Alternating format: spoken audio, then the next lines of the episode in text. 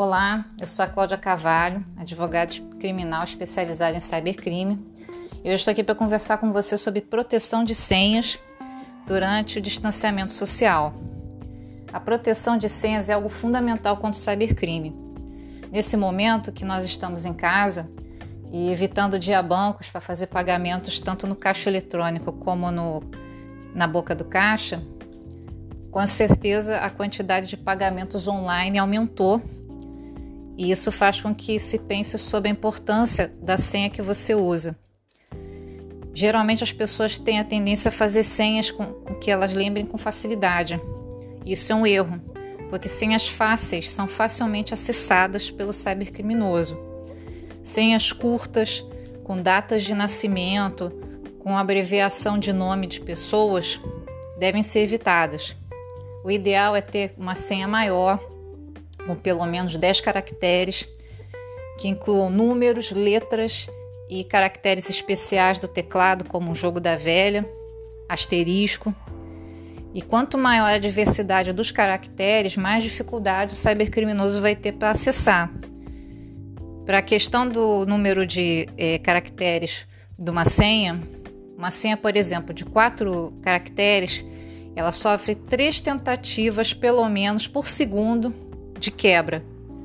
Então, quanto maior a quantidade de caracteres, a quantidade de tentativas vai diminuir, porque aquela senha vai ser mais complexa.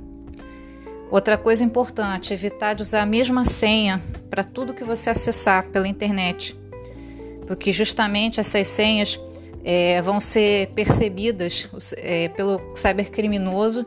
Isso vai fazer com que se ele possa acessar uma página, ele pode perceber que aquela senha é repetida de alguma forma e acessar tudo que é seu.